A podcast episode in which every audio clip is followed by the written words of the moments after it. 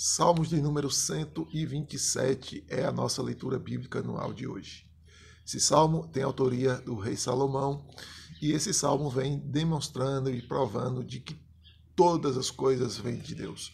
Tudo, tudo, tudo vem de Deus. Observe que o verso 1 e o verso 2, ele diz então de que se o Senhor não guardar a cidade, se o Senhor não edificar a casa, é vão o trabalho, é vão o esforço de quem quer fazer isso.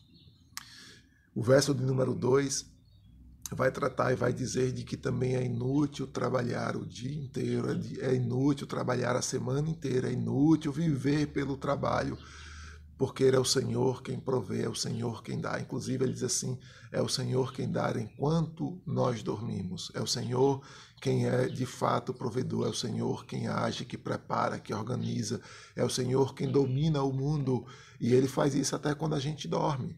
Não é? E todos nós precisamos dormir e descansar, todos nós precisamos cedo ou tarde relaxar do, das nossas atividades ou dar uma pausa nas nossas atividades. O descanso é um princípio fundamental e necessário para a vida humana.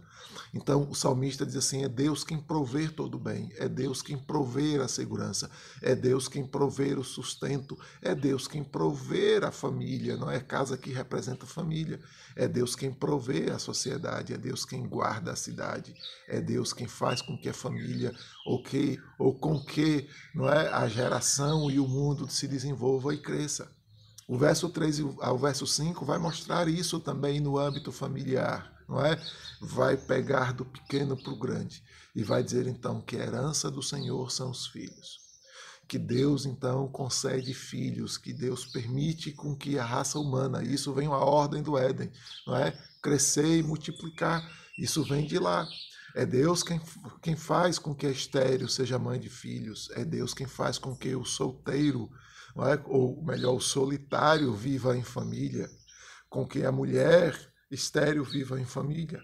Então é Deus quem provê tudo isso. E o salmista está apontando exatamente para isso. E vai dizer de que isso, ou, ou a, a reprodução humana, a constituição familiar, ela é necessária, ela é importante, porque ela segue um propósito.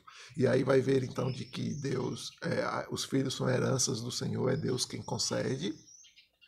Vai dizer então de que aquele que é, é, é, os filhos são como flechas, não é, para, para o pai, para a família, ou seja, aqueles que vão defender, aqueles que vão proteger, aqueles que vão dar continuidade à, àquela geração, àquela estrutura familiar, àquela família, né? Tudo isso a gente já conhece, mas o salmista faz isso relembrando de que isso é, é bondade de Deus, é misericórdia de Deus, né? E a gente vai ver também no verso 5 que vai dizer que feliz é o homem que enche dele a sua aljava, né? A aljava, a, jalva é, é aquele é, suporte em que se coloca as flechas, né? não leva um do lado na frente, mas normalmente nas costas. Então, feliz é o homem que enche a aljava, é? que se enche de flechas.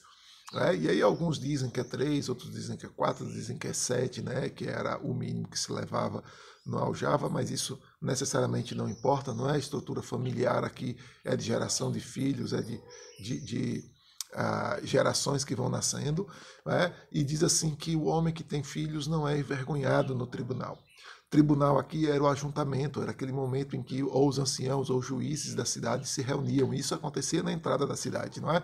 Não tinha um, uma casa, não tinha um fórum, um cartório, um escritório para se reunir. Se reuniram mesmo, se reuniam mesmo ali a céu aberto.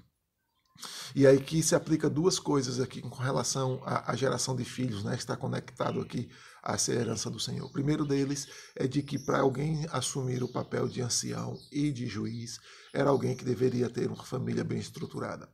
A mesma repetição acontece para pastor, diáconos e presbíteros. É alguém que deve ter família, deve ter filhos e a sua casa deve manter a estrutura mínima de decência, de ordem, de moral, não é, de, de estrutura ali.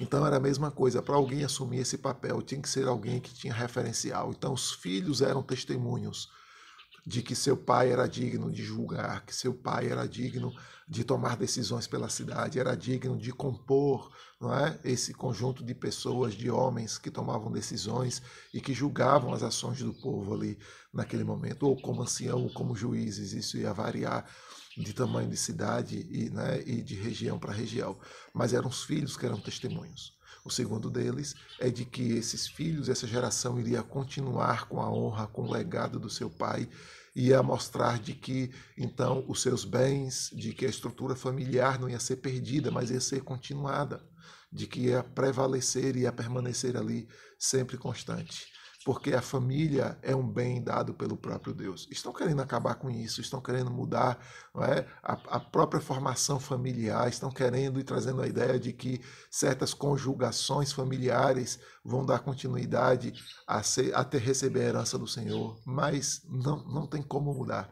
Um bem comum que Deus deu a todo mundo é a estrutura familiar, homem e mulher e seus filhos. Isso é a estrutura familiar que Deus deu e a gente precisa preservá-lo lembrando que vem das mãos de Deus e que se ele não guardar a, a, cidade, se ele não edificar a nossa casa e se a gente não seguir os padrões, ele não vai dar filhos a uma geração corrupta e que se nega a receber a bondade e a misericórdia de Deus e acreditar de que de fato precisamos muito mais dele do que os nossos esforços humanos. Me segue, que te ensina no caminho e até a nossa próxima leitura, querendo Deus.